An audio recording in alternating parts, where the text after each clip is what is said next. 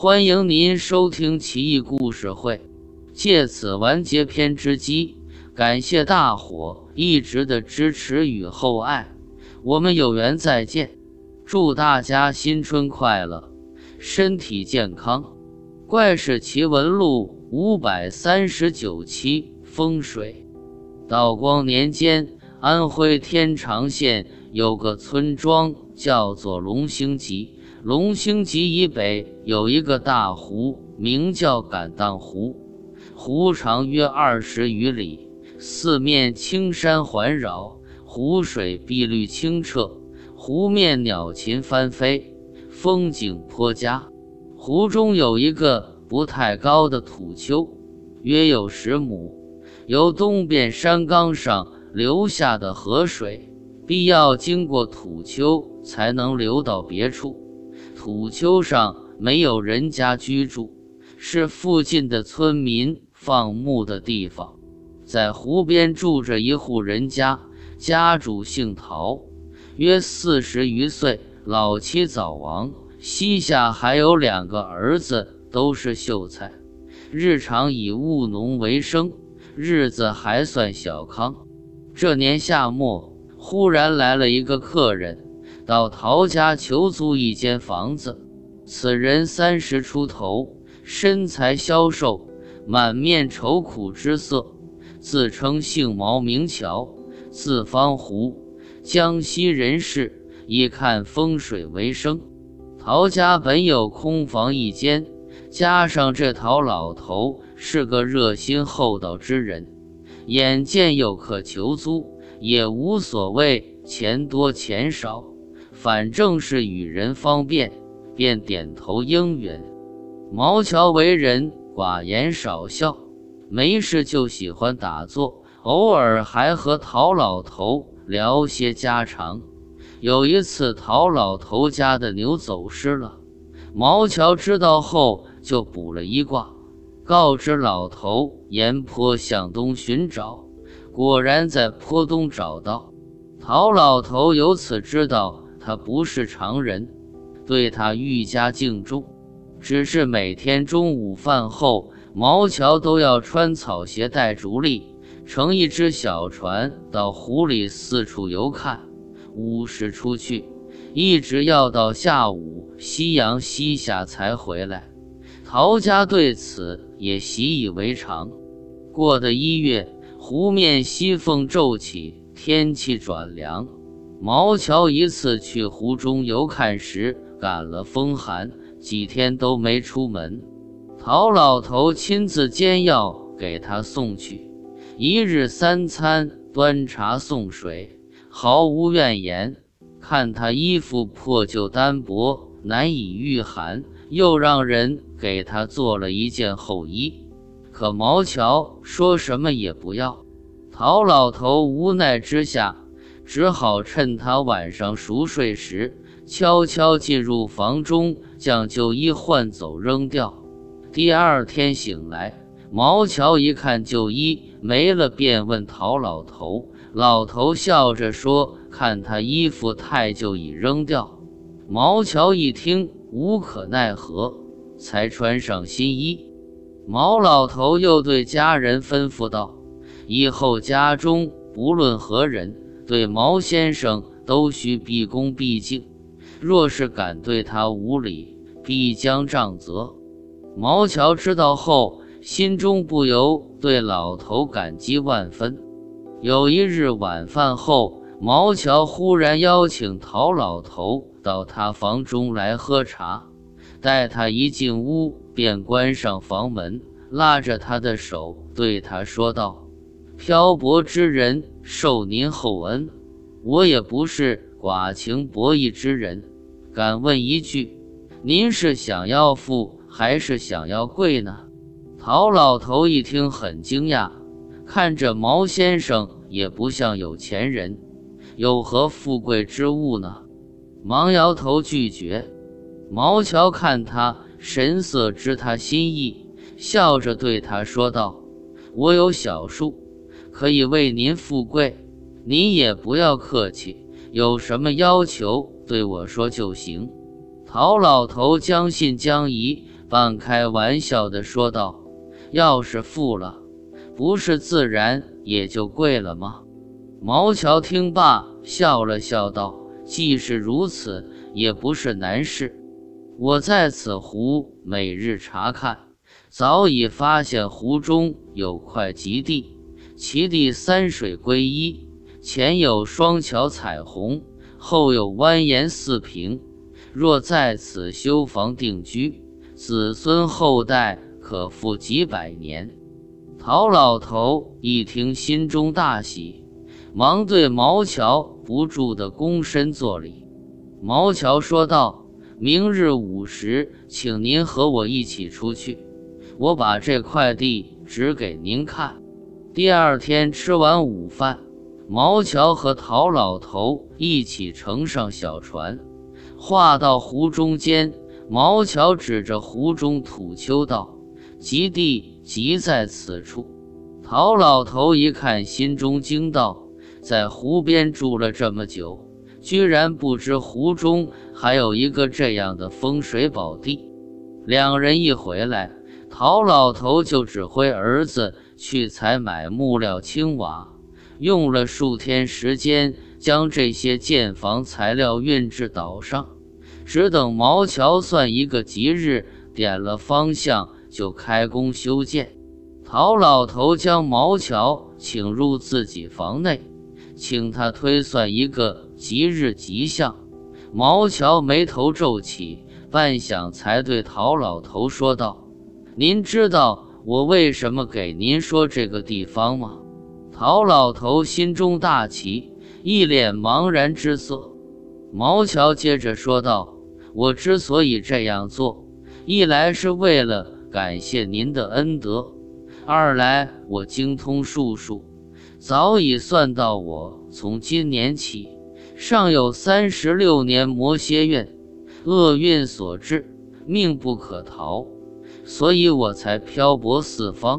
现在为您选了一个吉地，若成了，您就会富；若您富了，地仙就会发怒，那我的双眼定然不保，也将失明，一生将遁入黑暗之中。如果那样的话，谁来给我衣食呢？陶老头一听，心中不甚相信，但为了让毛乔放心，便对他说道：“你这是什么话啊？就算真的这样，我怎么会忘了你的大恩大德呢？”就算我死了，我也会立下一命，让我的子孙供养你。若是不信，我可以发誓，要是以后违背此言，当堕入泥犁地狱。毛乔听罢此言，面露喜色，这才放心下来，为新宅推算好吉日，便开工修建。等到上梁的那一天。他指着宅前之地，对陶老头说道：“此地应修一个河亭，这样看起来就更有诗情画意。”话音未落，忽见天上一声长啸，一只黑色的鹰隼瞬间飞下，直扑他的面门而来。毛乔大叫一声，便扑倒于地。陶老头大惊失色，赶紧将他。从地上扶起，只见他双眼紧闭，眼中有一丝鲜血流出。陶老头赶紧和家人将他扶回房中，严医用药均无济于事。自此以后，变成了盲人，起居饮食都有专人陪护，饮食供给更精于平常。等到新宅修好。陶老头全家都搬了进来，将附近的地都做了水田，以供平日放牧耕种。有天晚上，陶老头和毛乔正在门口坐着闲聊，忽见前面岸边有微弱的火光，就像林火乱舞一般。陶老头大为诧异，告诉了毛乔。毛乔听后面露喜色，对他说道：“你赶紧将儿子找来，在火光下方挖掘，必然有所收获。陶老头和两个儿子拿着锄头、铲子，就到岸边挖掘起来。挖了两三丈深，便挖出一个坛子，打开一看，里面全是白花花的银子。几人深挖下去，一共挖出了十二个这样的坛子，所得银两无数。从此以后，陶家成了当地的大富之家，拥有良田百顷，豪宅数座，仆人众多。家中珍品云集，绫罗绸缎不可胜数。这年两个儿子还都中了举人，陶老头对毛乔更加相信。过了三年，两个儿子想进京赶考，毛乔多次阻挡都不听，公车北上，结果双双考中进士外放做官。陶老头心中依然很敬重毛乔，但是两个儿子从此心中却有点怀疑。待得又过六年，陶老头忽然重疾，卧床不起，眼看病情越来越重，赶紧去信让两个儿子回家。等他们赶回来，老头已经奄奄一息，两人跪在床前。悲戚不已，老头吃力地对他们说：“你们知道我陶家能有今日是为什么吗？”兄弟俩回道：“这都是父亲大人的阴德。”老头一听，摇摇头道：“错了，这不是因为我的原因，而是毛先生的功劳。我死以后，你们两个要积累功德，报效毛先生。”要像是我一般来侍奉他，如果不这样的话，就是大不孝。两人都哭着答应了。陶老头又派人将毛乔请来，托孤于他，宾主互相嗟叹不已。过了两天，陶老头就去世了。两个儿子在家中守制，不仅不节制声色，反而作威作福。毛乔屡次见说，两人都是充耳不闻。久而久之，他也不再多说。兄弟俩自此也对他逐渐无礼起来。毛乔每天坐在房中，耳听厅上歌舞之声和打骂奴仆的声音，心中很是不耐烦。过的两三日，忽听几个三四岁的孩子。在他面前唱道：“瞎子瞎伶仃，吃了多少死苍蝇？”心中更是厌恶不已。有一天，一只鸡落在粪坑里，淹死了。小儿子命仆人扔掉，大儿子说：“这样太可惜。”命仆人拔毛在瓦罐中煨熟，给毛桥端去。毛桥不知此事。当下就连肉带汤吃了个干净，吃完，一个幼龄婢女来收拾碗筷，眼见主人如此，心中不忍，问道：“先生觉得这鸡味道如何？”毛乔说道：“还可以吧。”婢女又问道：“没有什么别的味道吧？”毛乔一听便知有意，细细一问。婢女说了实话，还叮嘱他不要给别人说。说完，收拾东西就走了。毛乔听罢，心中顿时升起一股寒意，但脸上依然不动声色。过了一天，他让人将两位公子请来，对他们说道：“一般的看舆家，只知此处为入湖正脉。”不知其名为龟夫穴。若是能在宅子四周植上桑树，长成以后绿荫遮天蔽日，有如龟壳生了绿毛，那才是贵不可言。两位公子一听，大为惊喜，马上命人按毛先生所言，在宅子周围遍植桑树。又过了一年多，有天晚上，陶家所有人正在吃晚饭，地下突然传来一阵震动，一时房屋左摇右晃，连桌上的杯盘也打翻了一地。陶家上下惊慌失措，乱作一团。好不容易等到震动停止，两个儿子脸上均面如土色。思来想去，便到毛桥房中，一脸惶恐地向他求教。毛桥一见二人，不待他们发问，便用力拍着床边说道：“这是我的失误啊！”二人大为不解，便向他询问。毛桥又道：“我说了，二位公子可能不信。你们在中堂向下挖掘二尺。”可以挖到一个断裂的石碑，两人互相看看，然后便命仆人拿来工具，按毛先生所说，在堂上挖起来。刚刚挖到两尺深的时候，便挖到一个硬物。仆人抬上来，将泥土擦掉，一看，果然是半块石碑，碑上还用隶书镌刻着四句话。其文曰：“行则归，体则朴。葬者汉将军，破者江西毛。”两人看后不知所说是什么意思。大儿子便将碑上四句念给毛桥听。毛桥听罢，对他说道：“公子不要害怕，有我在，定保你家安然无恙。”于是命人将他搀扶出门外。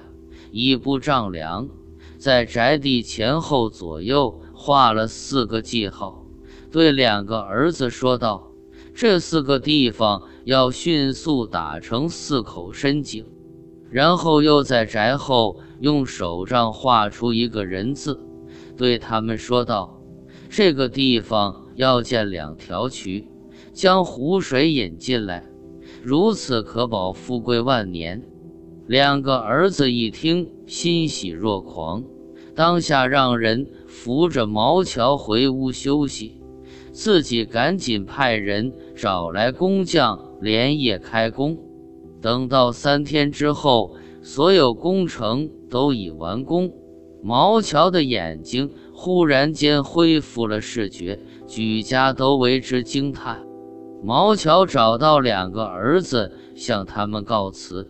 对他们说道：“蒙你家照顾了十余年，我心中很是不安。幸好上天保佑复明，我也不愿再叨扰。从此天涯海角各自一方，有缘的话我们再见。”两位公子正待挽留，却见他已飘然远去。毛乔从陶家辞别出来后，孑然一身。孤苦伶仃，身上所带钱财本就不多，逐渐也快用完了。这一日，他到来安山中，见山间有座破旧的小庙，离附近的集镇很近。庙中住着一群乞丐，个个衣衫褴褛，蓬头垢面。毛乔进到庙中，对一众乞丐说道。你们如果能供养我，我就可以给你们改命。这些乞丐本就愚钝不堪，一听可以改命，当即欣喜不已，纷纷点头应允，给他让出一块地方居住。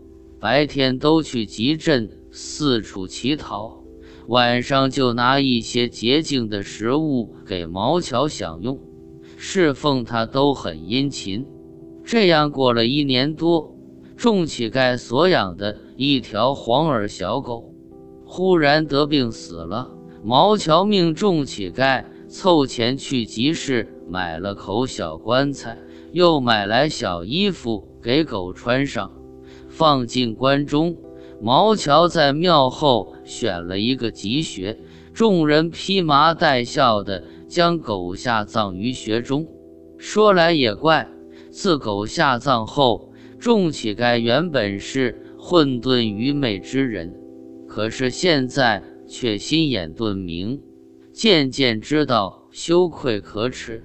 有一日，忽大哭着说：“要来要去的也太丢人。”于是各自改习，或者做苦力，或者用乞讨来的钱做起了小商贩。不到两年，获利颇多；再得一年，都变富裕，纷纷在集镇上成家立户。